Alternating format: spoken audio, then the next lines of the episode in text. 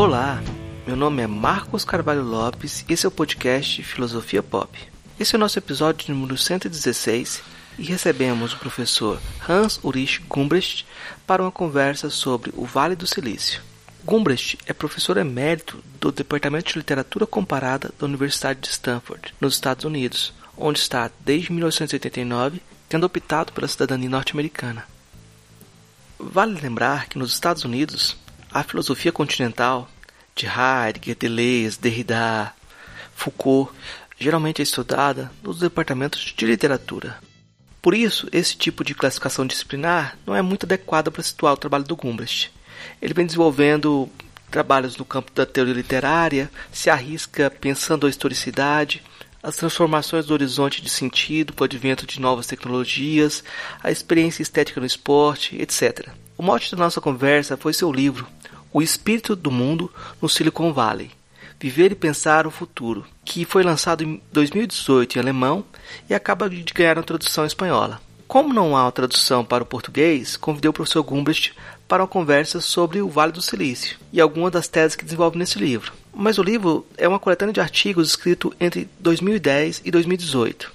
Então há uma série de temas e abordagens que tem um pano de fundo, uma tese geral de que o espírito do tempo, em sentido hegeliano, hoje está no Vale do Silício uma pequena região na costa do Pacífico que abriga uma série de empresas de alta tecnologia que tem modificado o modo como vivemos. Basta pensar no impacto do smartphone, na série de aplicativos, inteligência artificial, etc. E a própria Universidade de Stanford também está no Vale do Silício. Esse episódio terá um formato um pouco diferente dos episódios normais. A entrevista com Gumbest será dividida em dois episódios que correspondem a dois dias distintos de conversa. Hoje temos nosso diálogo inicial, gravado no dia 30 de dezembro de 2020. Excepcionalmente, na semana que vem, lançaremos a segunda parte da nossa conversa, gravada no dia seguinte.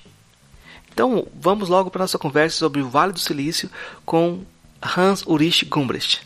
Antes da pauta principal, a atriz Maria Elisa interpreta um trecho do livro de Gumbrecht, O Espírito do Mundo no Vale do Silício, Viver e Pensar o Futuro.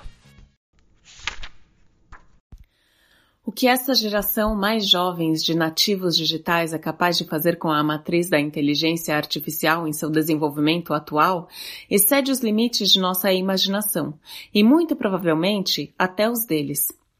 Escrever código consiste principalmente em incorporar, na medida do possível, as consequências matemáticas da primeira intuição em que se confia, ou pelo menos, a partir dela, deixar a imaginação correr livre. Neste contexto, parece que a elite da última geração de estudantes universitários está comprometida com a filosofia, embora do ponto de vista do currículo acadêmico, muitas vezes como uma matéria menor, ou seja, como uma matéria secundária. Para eles, filosofar não tem o caráter ocioso de um passatempo ou de uma compensação, mas muito pelo contrário. Eles acham interessante porque enfrentar a complexidade dos textos filosóficos lhes permite praticar aquele tipo específico de pensamento entre concentração profunda e calma. Além disso, no processo, eles empurram o conteúdo filosófico para níveis cada vez mais altos de complexidade. Outra dimensão que os nativos digitais gostam de analisar é a estrutura do que acontece entre um instrumento digital ou app, e aquele segmento do mundo com o qual se pretende relacionar. Na maioria dos casos, esta é uma relação que funciona bem, desde que baseada na familiaridade e objetivos funcionais de transformação e desenvolvimento. O que parece tão óbvio, entretanto, é muito complexo de se moldar de forma consciente. Quando Sam, um de meus alunos, terminou o seu segundo ano de faculdade em Ciências da Computação como especialização em filosofia, seu departamento de Ciências da Computação lhe ofereceu para ficar em Stanford durante o verão em troca de altos salários para maximizar sua produtividade escrevendo código. Programação. Sam acha que os produtos atuais do Vale do Silício, em geral, são muito corporativos, mas ele não baseia este julgamento na teoria da conspiração de poderosos gigantes tecnológicos contra o resto da humanidade. Ele pensa que, do ponto de vista da inovação e das necessidades existenciais, o potencial do software existente está longe de ser utilizado de forma coerente. Somente nos últimos meses o ouvi falar sobre o velho medo de que a inteligência artificial aumente tanto seu próprio desempenho que acabe inevitavelmente dominando os seres humanos. Sem ousar fazer uma previsão de quando a inteligência artificial começará a ultrapassar a inteligência humana, para Sam, a sensação de que esta dinâmica já está em curso atua como um motivador principal. Entretanto, os produtos e aplicações que emergem de seu trabalho têm como objetivo melhorar a vida de forma prática. Por exemplo, a otimização médica e financeira das receitas médicas, até recentemente uma tarefa manual para médicos, é agora assumida pelos computadores. Esta dupla dinâmica entre o fascínio irresistível pela inteligência artificial e a otimização concreta das funções práticas poderia tornar-se a continuidade do presente e do futuro do Vale do Silício.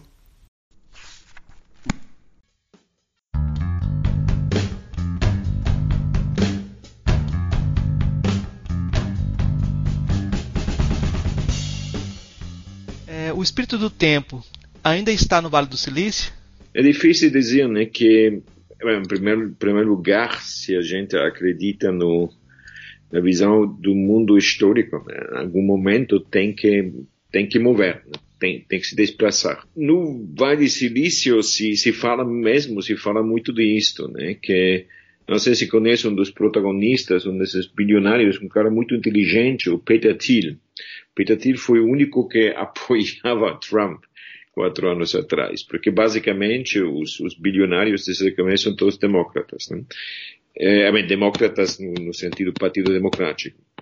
E Peter dizia que já, já se foi e ela agora mora em Los Angeles e tudo isto, mas eu não sei, né? É, os, os alugares até agora no, no lockdown é, são tão horríveis como sempre, né? Minha filha mais jovem, ela é, é, é professora de, de, de, escola alimentar para, para crianças com problemas. Né? Ganha bastante bem aqui, mas para ela é difícil, é difícil de ter um apartamento com de um, de um espaço. Né? É, é, possível, mas, mas quer dizer, então, não sei, mas, mas um dia vai desaparecer e eu vou estar super contente de ter estado aqui, né? Para minha vida, tanto existencial como, como sobretudo econômica, não depende nada disto, mas a tese que, que eu tenho, né, que, sabe, que é hegeliana, né, eu falei que quando Hegel estava obsessionado, obsesso com se perguntar onde fica o espírito do mundo, que é estranho, porque o espírito basicamente não tem lugar, não tem espaço. Ele, né, ele, a primeira cita nesse sentido, uma cita de 1807, quando ele vê a Napoleão a cavalo passar para a pequena cidade da Universidade de Jena. Então ele escreve um amigo, eu vi o espírito do mundo a cavalo.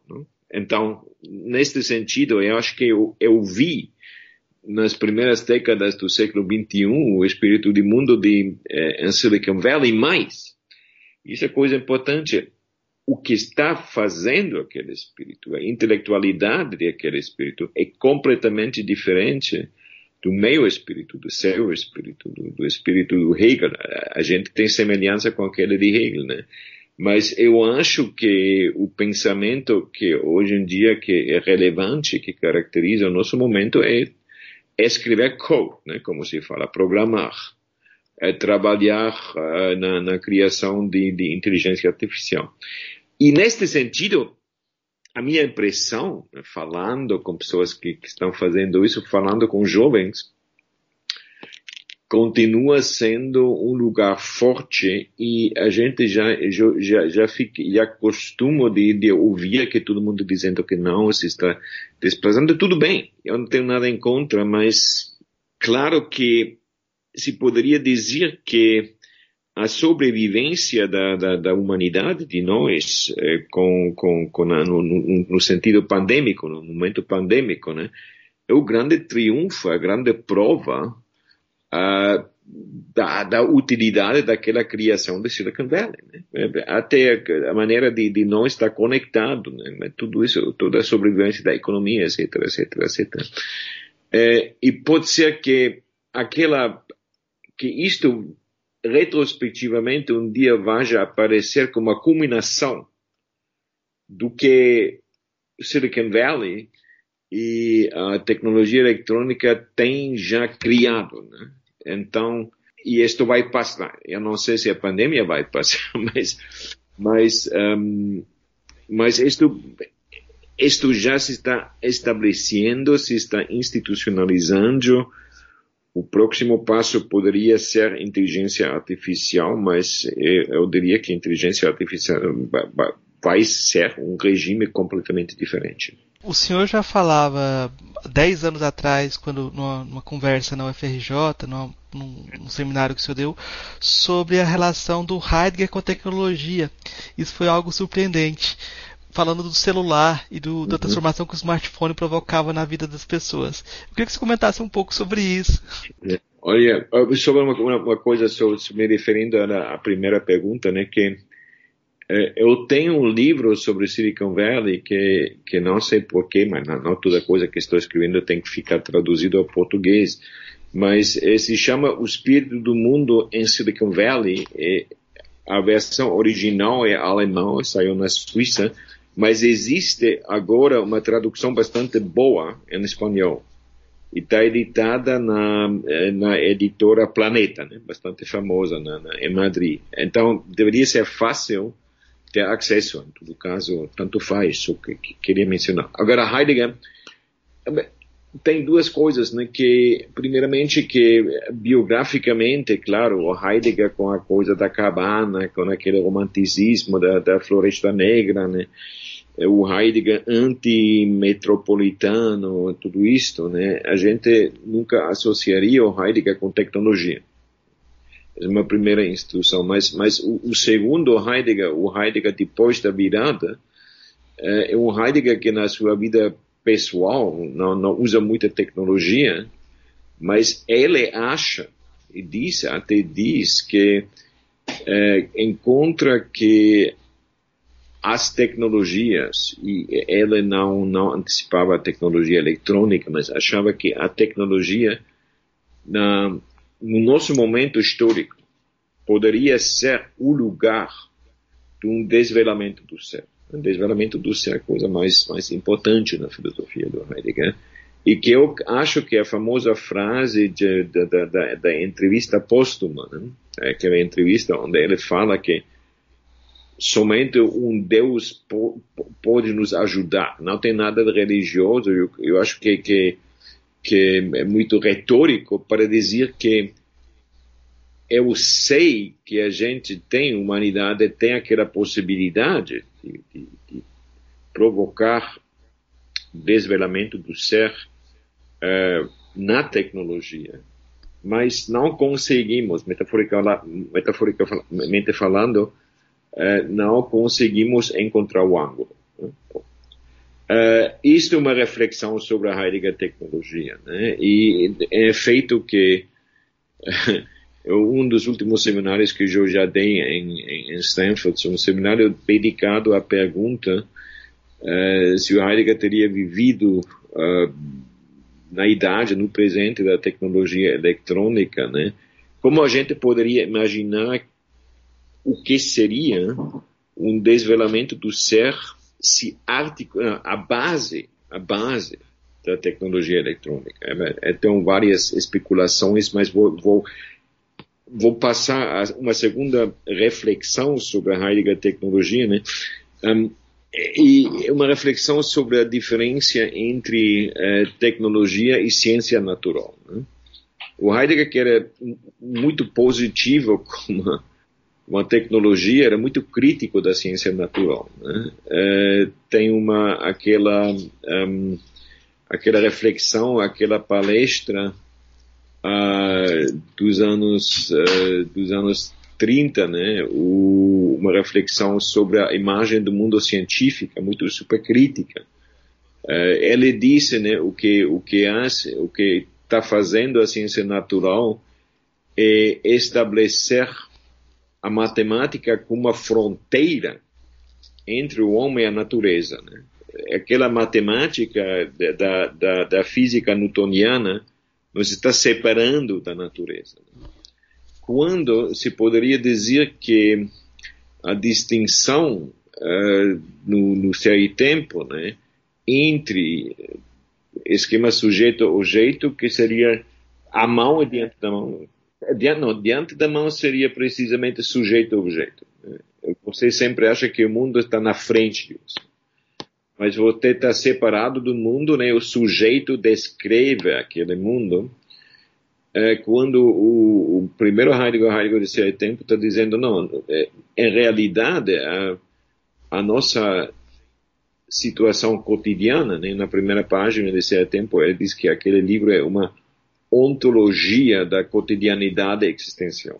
Então, a normalidade da vida cotidiana é realmente uma situação de amão. Né? É, por exemplo, a gente neste momento está usando uh, o Skype eh, sem saber é, é, sem eu não saber absolutamente nada de como funciona isto tecnicamente. Né? Só, só sei que funciona.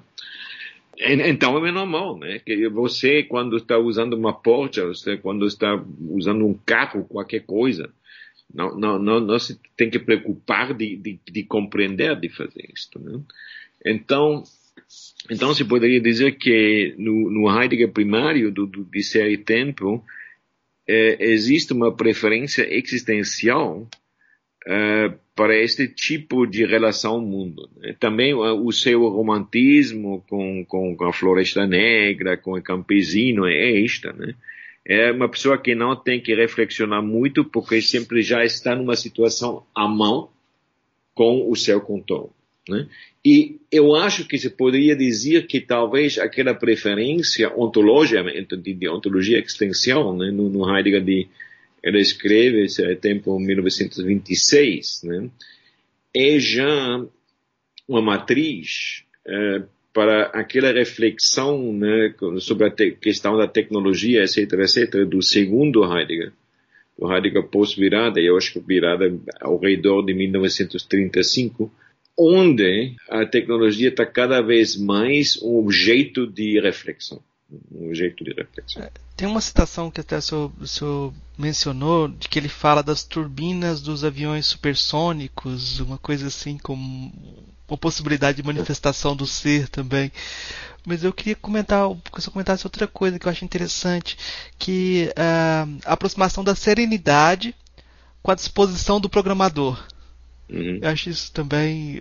Se faz uma aproximação uhum. entre a entre como a disposição do programador uh, se aproxima da noção de serenidade uh, do Heidegger. Queria que você comentasse um pouco sobre isso. Não, é, o, o, o problema foi o seguinte, que, que uma, uma experiência de conversas com alunos meus, undergraduates normalmente, né, que, que faziam é, normalmente faziam dois, é, dois áreas de concentração. É, computer Science, mas a gente tinha um programa onde fazia Computer Science e Literatura Comparada. Agora, a literatura comparada em Estados Unidos, a parte de literatura é qualquer filosofia que não seja analítica. Né? Então, fazia aquelas duas coisas e por isso eu tive oportunidade de, de, de falar uh, uh, com muitos jovens. Né? se, se fala Silicon Valley que aqueles que realmente são produtivos, né, programando eh, até inteligência artificial, tudo isto são normalmente são, são, são pessoas de 20, 20, 21, 23 anos, né, um pouco como os deportes. Se você já, já atinge 30 anos, já não, não, não, não vai conseguir. Em todo caso, poderia dar mil histórias empíricas, mas em tudo para ilustrar. Agora, um, aquela coisa que você se refere especialmente interessante porque foi um exemplo que eu usei para dizer que não para eh, para aqueles caras fazer ler filosofia eh, não é uma coisa ah, de compensação, né, que programar tão abstracto, tão tão chato e agora vamos fazer uma coisa não. Eles acham que por razões diversas, né, que mas é muito útil para eles a filosofia. E a intuição foi a seguinte, sobre, se baseando sobre o conceito de serenidade. Foi a experiência de um cara que trabalha na inteligência artificial, que, que hoje em dia, já três anos mais tarde, ele mês passado vendeu o seu startup para uma suma perto de 10 bilhões, bil, não, não milhões, 10 bilhões. Tem agora tem 23 anos, quer dizer que ele durante toda a sua vida ele vai estabelecer um laboratório para com, com três, quatro empregados para produzir uh, inteligência artificial e já nunca tem que precisar em dinheiro, né? que é bastante forte. Né? Em todo caso, ele me descreveu o seguinte, ele disse que se você está programando e se você tem um objetivo preciso, né? quer dizer, eu quero conseguir isto, você nunca vai ir longe. Uma razão sendo que a relação entre o seu objetivo, dizer que eu tenho o objetivo de estar fisicamente agora presente com você, meu objetivo, e as possibilidades que o algoritmo do programa oferece é tão complexa que nem o programa mais potente poderia poderia calcular, né? Todas as todas as possibilidades que você elimina, trilhões de possibilidades para chegar a esta melhor solução. Assim não funciona. É diz que um, eu sempre estão falando assim, né? Que quando falam programando com a, mão, né? Diz que não, você tem que deixar realmente, né, os seus, os seus, as suas mãos sobre o keyboard e realmente a realização, a reflexão sobre o que você, eh, as suas mãos estão fazendo sempre é, é posterior. Né? Se você está sincronizada, não, não vai a nenhuma parte. Se você tem que deixar, e logo reflexionar, mas não ao contrário, reflexionar primeiramente e logo executar uh, uma proposta. Né? E então eh, a coisa seria que que isso seria microscopicamente uma uma atitude de, de, de serenidade, né? de Gelassenheit, porque deixa, literalmente, porque você deixa é claro que não são realmente as mãos, né? são as tuas intuições.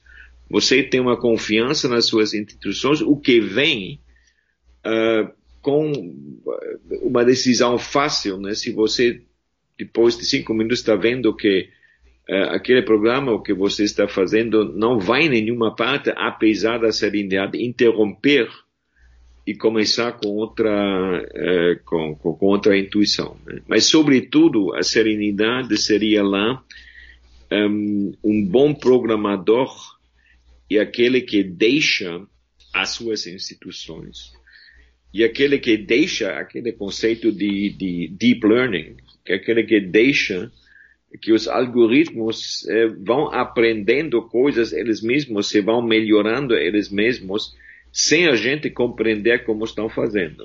O qual, no caminho até inteligência artificial, implica um perigo. Implica um perigo que, que é fora do nosso controle, né, que, que os algoritmos estão, estão mais fortes que nós. Até poderia existir já, não está completamente excluído, que já existe neste momento eh, uma inteligência superior à inteligência humana, até sabendo da sua superioridade, mas por alguma razão talvez esteja achando que tudo bem, tudo bem como o mundo está neste momento, sobretudo com a pandemia, não sei, né? então vai deixando tudo isso, mas a gente depende da graça de aquele algoritmo. É um horror cenário, mas é, é, é, não completamente, não se pode completamente excluir. Sim. É, eu terminei de ler agora o livro em espanhol, O Espírito do Mundo no, no Vale do, no Silicon Valley, Vale do Silício, e a algum momento eu, eu tive a impressão de ser uma espécie de o príncipe da tecnologia como se o senhor justificasse o valor das humanidades para aquelas pessoas que estão programando o mundo atualmente. Aí vou te perguntar sobre isso, uh, sobre qual o valor das humanidades hoje. Você comentou isso um pouco na última questão, mas eu vou perguntar especificamente. Olha que eu sobretudo uma coisa autocrítica, uma coisa crítica de nossa profissão, né, que que eu acho né, que professor de universidade em geral, né, é, mas sobretudo professor de ciências humanas, é uma profissão de muito ressentimento. Porque já na universidade, na verdade, é que temos aquele pretexto de ser o, o, os hegelianos do presente. Mas, como exceção da pedagogia, somos aqueles que ganhamos menos na universidade. Não, não sei no Brasil, mas em Stanford, por exemplo, a única escola que tem salários mais baixos, Stanford tem salários muito bons, mas, mas com, no, na interioridade de Stanford, salários mais baixos são os salários de professores de pedagogia e segundo mais baixos de, de ciências humanas. É, é, quando os pedagogos normalmente são mais modestos, não acham que eles já têm solução para tudo, mas humanistas são super... Um humanista que trabalha sobre literatura acha que, que, que, que merece o prêmio Nobel de literatura, né? É, humanista que é a história da filosofia em realidade não está fazendo filosofia, acha que é comparável com Heidegger, com Platão, etc, etc. Então, então existe um ressentimento enorme e este ressentimento enorme na profissão, um, eu acho que, que produz né, sonhos completamente idióticos né, de, de poder. Nós outros deveríamos, se nós outros, se a gente poderia organizar a política do, do, mundo, do país, a economia, tudo, o mundo teria muito melhor. Teria muito, muito melhor. Um, então, eu estou bastante, bastante crítico disso. Eu acho que humanistas não têm vocação para ser políticos. Né? A prova sendo que humanistas políticos normalmente estão caindo nas ideologias. Né? Porque eu acho que o marxismo, eu sou um grande admirador do Carlos Marx histórico, né? uma coisa fantástica, sem dúvida. Mega pensador do século XIX, do século XX. Mas, no caso, já, já as suas teorias têm várias possibilidades de provar a sua utilidade que levaram a, a, a resultados completamente catastróficos. Né? A implosão do socialismo estadual em 89 não foi uma, uma, uma, uma conspiração dos Estados Unidos, não, não, foi uma, uma auto-implosão, que não, não se podia, apesar das melhores intenções do mundo. Em todo caso, eh, a minha ideia eh, de uma contribuição positiva das ciências humanas. Talvez, talvez poderia abandonar as ciências humanas. Eu recentemente publiquei uma coisa no diário suíço dizendo que se amanhã as ciências humanas deixam de existir, ninguém fora das ciências humanas se daria conta, né? porque you wouldn't miss anything, sabe? Que não, não, não passaria nada. Em todo caso, como a probabilidade que as ciências humanas estão continuando de existir no Brasil estão ameaçadas. Né? sabe, por exemplo, aquela, aquela história de uma instituição que gostei muito, Casa, Casa Rui Barbosa, no Rio de Janeiro. Né? Bolsonaro transformar isto sob o Ministério de Turismo é incrível, inacreditável. Né? Toda, toda, uma, uma, se não for tão triste, seria uma comédia. Né? Em todo caso, um, pressupomos que mundialmente as ciências humanas vão continuar, não sei, mais 50 anos. Então, finalmente, eu acho que a, a, a minha ideia, que eu estou chamando de pensamento com risco, uh, eu vou explicar, é que as ciências humanas podem acrescentar a complexidade na nossa visão do mundo. Quer dizer que como, como, o que está fazendo uma boa filosofia? Uma boa filosofia nunca repete uh, a estrutura ontologia do cotidiano. Né? Quando Heidegger descreve, analisa em seu tempo, por exemplo, a ontologia do cotidiano, a ontologia, como ele fala, substancial do cotidiano, ele te dá uma posição de pensar nela, de pensar em alternativas, não necessariamente melhores, né? Então, eu diria que para, para já provocar, um, é, em vez de continuamente dar soluções, né, dizer, ah, a gente tem que abandonar Bolsonaro, ah, que inteligente, que surpresa, né? fantástico, ou Trump é um presidente péssimo, não, mas diga, realmente, que sensacional, né? Um, por exemplo, agora acho interessante, né, de nós, Estados Unidos, né, tem, graças a Deus, o 20 de, de, de janeiro vamos ter outro governo. Mas a gente está com 70 milhões de pessoas, de cidadãos, que têm direitos como eu tenho, que depois de quatro anos do Trump, votavam por Trump. E eles têm o seu direito. Então, um, eu me estou perguntando, por exemplo, que se este entusiasmo por Trump está indicando que a gente não só nos Estados Unidos, coisa semelhante, não mesma coisa com Bolsonaro, que a gente tinha chegado a um final de uma política que funciona com representação. Né? Um político representa.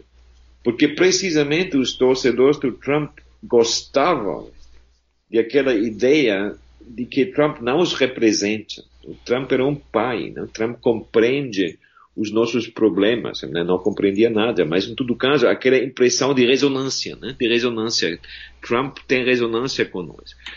Não estou dizendo que então eu vou dizer que isso seja boa política, mas talvez a gente tem que, que reconhecer que por razões tecnológicas, demográficas, econômicas, muitas razões, aquele sistema que acho maravilhoso para você para eu, que a gente chama de democracia parlamentar, tem atingido é, certos fins de possibilidade. Então a gente tem que pensar alternativas. Mas não alternativas normativas que eu vou, logo me vou autodeclarar presidente de uma nova política não eh, representativa. Mas dizia isto, né? Quando todo mundo está dizendo, ah, graças a Deus já vamos ter um novo presidente. O, problema do Biden, para mim, dos democratas, é claro que votei Biden, sem dúvida, é completamente banal, né? O problema do Biden é que ele quer voltar uma política tipo Obama. Eu adorei Obama pessoalmente. Né? Eu achei que era um grande presidente, não somente porque é um presidente negro, um bom presidente, mas claramente o Biden foi uma condição para a entrada do Trump, né? Porque os valores do, do, os valores do Obama já não funcionaram e não é só um problema da perversão dos americanos, dos estadunidenses, né? Então, agora estou falando demais de política, mas estou dizendo de, de abrir, de provocar maneiras de pensar sobre este problema que não é, por exemplo, a maneira é, é, um, azul e, e, e, e vermelho, né, republicano e democrático sobre o problema, né? Então, isso seria a tarefa.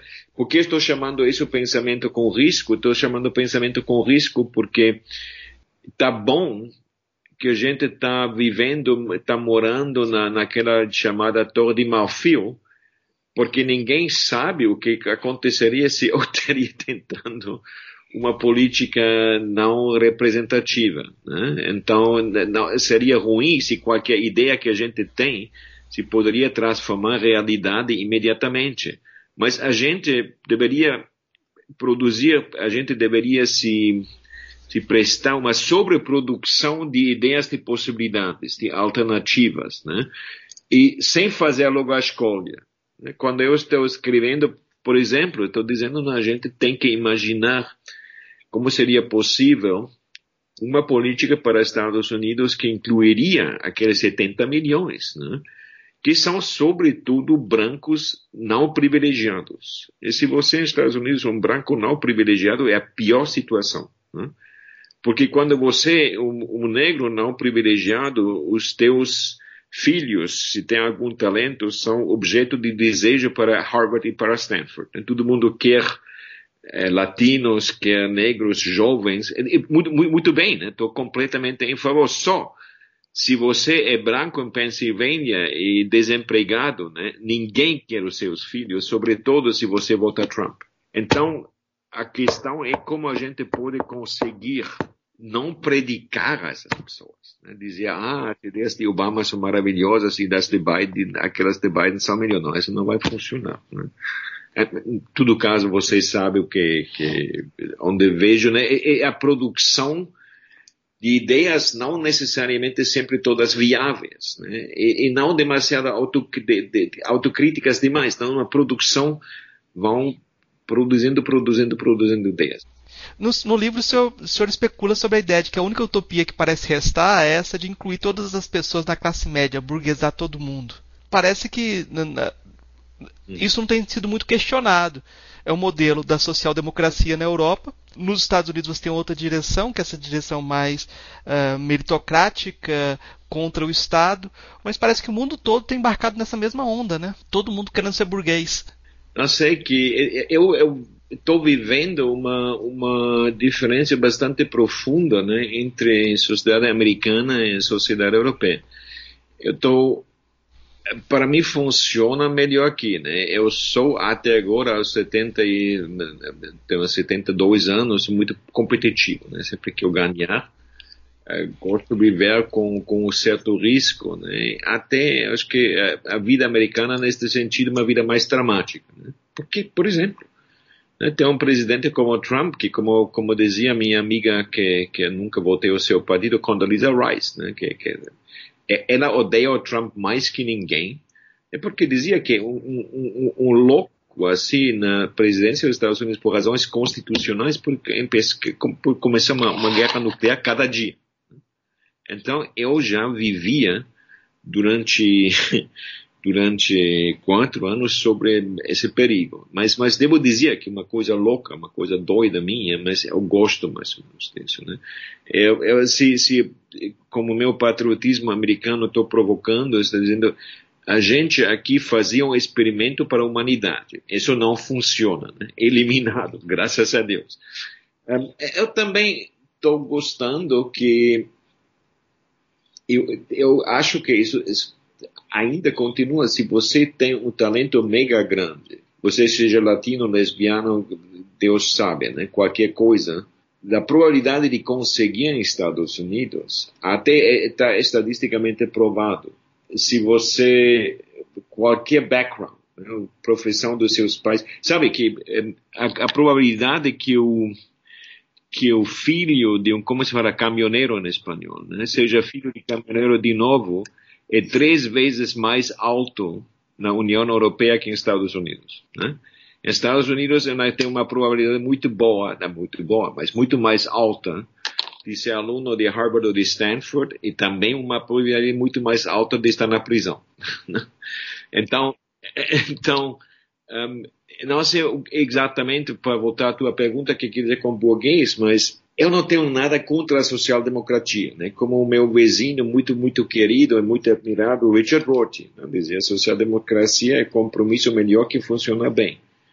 É verdade, né? Mas, é, para mim, aquela coisa de ter uma segurança sem risco, sem investimento, sem generosidade da sua parte, eu não gosto disso. Né? E talvez o que não gosto da social-democracia que está abandonando a generosidade individual eh, como uma generosidade indefinida do Estado. Né? Você sempre está esperando que o Estado me, me Estado me deve, não. É, para mim, o Estado me deve nenhuma coisa. Tudo bem, tudo bem, algumas coisas, porque estou pagando impostos, mas, mas não demais. Hum? Ok? Tá. Eu vou para três perguntinhas que vou pedir respostas mais rápidas, mas deixa eu ver como é, é possível. Claro, claro. A primeira, o que é filosofia? Eu estava pensando nisso. uh, quer dizer que talvez uma, uma, uma, uma resposta negativa. Uh, se a gente começa com disciplina de, de universidade, né? quando você fala filosofia, é F maiúscula, é a disciplina de universidade que para aquela não faz sentido de fazer cursos de introdução, um 101, como dizemos, um 101, curso não, não existe. A única coisa de aprender filosofia é, é fazendo filosofia. E que fazendo filosofia, fazendo filosofia, o que a gente está fazendo, performando neste momento, um, é discutir conceitualmente problemas sem resolução. Tá ótimo. É, qual filósofo ou filósofo que mais me impressionou daqueles que conheceu pessoalmente? Difícil. É, eu vou dar duas respostas. Né? Pessoalmente, porque estou fazendo um livro com retratos de filósofos que conheci pessoalmente. Oh. E, formalmente falando, conheci pessoalmente ao Heidegger, porque uma excursão do Seminário de Filosofia da Universidade de Friburgo, que participei porque a minha namorada estudava lá, uma vez de a mão ao Heidegger. Que no ano do senhor 70 foi quase um compromisso porque era um ex-nazi. Você não dá a mão a um ex-nazi. Nesse sentido, Heidegger para mim é super importante. Infelizmente, por a biografia de ele.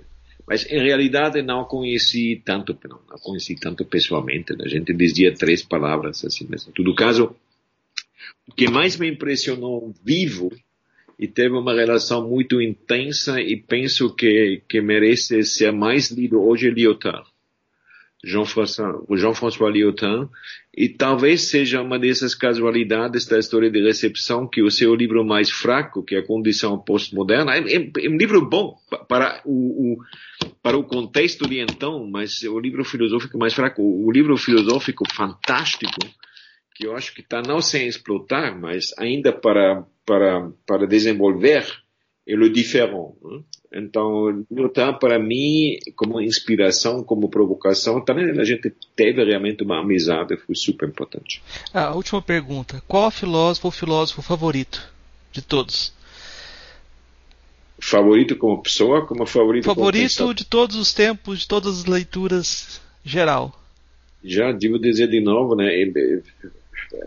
Infelizmente, o Heidegger. É, favorito no sentido que eu não muitas vezes, né, Heidegger em primeiro lugar para caracterizar, não é um filósofo que argumenta, né, é um filósofo de, de, de intuições explosivas. Né. Uh, se você quer captar uma argumentação, porque o Heidegger está dizendo isto, se não sabe, porque tem aquela ideia de que tecnologia é o lugar do desvelamento do ser. Não se sabe. Não, não, não se, nem se sabe exatamente o que quer dizer com desvelamento do ser.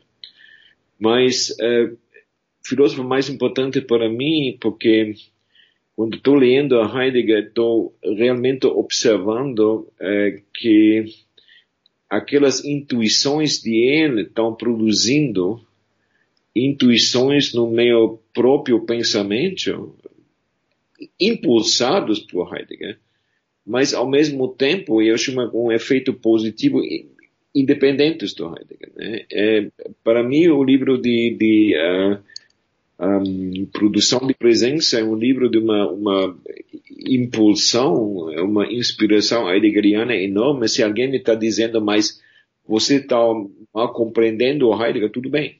Eu não tenho nenhuma ambição de repetir uh, o, que, o que pensava Heidegger, mas eu posso dizer factualmente, biograficamente, eu não poderia ter escrito aquele livro uh, sem a leitura do Heidegger, que ironicamente, uh, por razões biográficas, tendo nascido na Alemanha, até emigrei aos Estados Unidos aos 41 anos, nunca tinha lido Heidegger. E teve uma, uma, uma decisão que deve ser possível ter uma boa vida intelectual sem ler nenhum ex-nazi. Mas como logo, eh, uma vez cheguei a Stanford, todo mundo estava esperando que falaria de Heidegger, saberia de Heidegger. E claro, o sentimento de ler Heidegger em Califórnia é diferente, né? até na língua natal, é que eu leio Heidegger na Alemanha, em todo caso, infelizmente, é Heidegger. Tá, tá, então a gente termina então. É,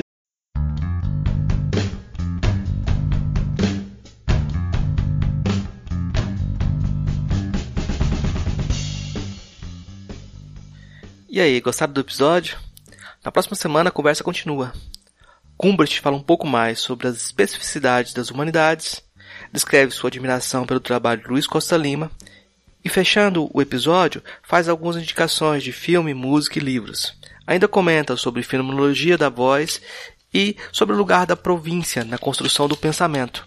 O Filosofia Pop é um podcast que aborda a filosofia como parte da cultura. O podcast Filosofia Pop está presente em outros canais da internet. Você pode encontrar os episódios, mais textos e informações no site filosofiapop.com.br. Temos também um canal no YouTube, perfil no Twitter e página no Facebook. No Instagram, nosso perfil é podcast Filosofia Pop, tudo junto. Você também pode mandar um e-mail para a gente no contato arroba filosofiapop.com.br. Continuamos com a nossa campanha de financiamento coletivo no Catarse. A ideia é arcar com, com os custos de edição e hospedagem, conseguindo um valor maior podemos melhorar equipamentos e promover a transcrição de episódios. Para isso, assine o Catarse do Filosofia Pop em catarse.me barra filosofia pop. A contribuição mínima que pedimos é de R$ reais mensais. Se você quer ajudar, mas não pode contribuir financeiramente, Dê aquela força na divulgação dos programas, compartilhe nas redes sociais, faça comentários, diga que gostou desse, se gostou ou não gostou desse formato, ajude a gente a melhorar e ampliar esse diálogo e fazer essa conversa chegar a mais gente. Em té!